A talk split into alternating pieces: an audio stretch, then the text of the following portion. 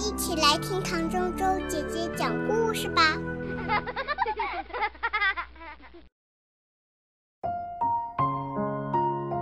小泥鳅和小鲤鱼。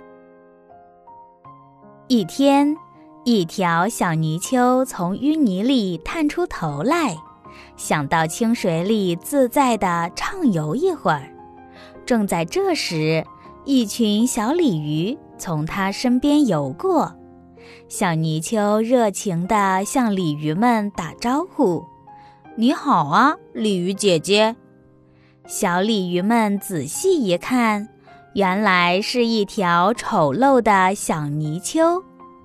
鲤鱼们先是一阵哄笑，继而争相嘲讽小泥鳅说：“瞧那个丑陋不堪的小家伙，整天把自己憋在淤泥里，一身脏臭，简直丢我们鱼类的脸。”小泥鳅正想说话，其余的鲤鱼又说。它哪属于我们鱼类呀？你别抬举它了。它整天生活在黑暗的淤泥里，吃的是淤泥，喝的也是淤泥。它简直是一条臭虫呢！说完，鲤鱼们又得意洋洋地笑着游开了。小泥鳅悲伤地回到了家里，非常郁闷。泥鳅妈妈看到这些。知道自己的孩子一定在外面受了委屈，就上前询问。小泥鳅就把白天鲤鱼们说的话告诉了妈妈。他以为自己的妈妈肯定会痛骂那些道貌岸然的鲤鱼，为自己出口气。哪知道妈妈不但没有骂他们，反倒微笑着对他说：“宝贝啊。”难道别人的几句话就能把你气成这样？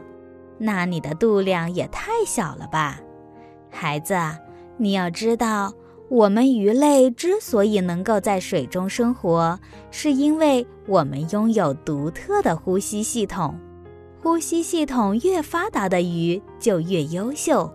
那些嘲笑你的鲤鱼，它们只能在水中呼吸，而你呢？不光能在水中畅快地游泳，即使是到了糊状的淤泥里，也能游刃有余地生活。这正是你的优秀所在。鲤鱼们之所以嘲笑你，正是因为他们羡慕你的本领。鲤鱼的颜色怎么会是红的呢？正是它们喜欢眼红别人所致啊，我的孩子。当再有人嘲笑你时，你要知道，这是一种别人对自己的嫉妒和羡慕。想一想，他们为什么不嘲笑别人，却单单嘲笑你呢？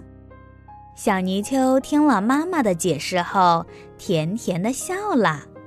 其实，在这个世界上，大家往往不是被水和淤泥淹死，而是被别人的口水淹死的。何必在乎别人的流言呢？假如你只是条泥鳅，只要做好自己就行啦。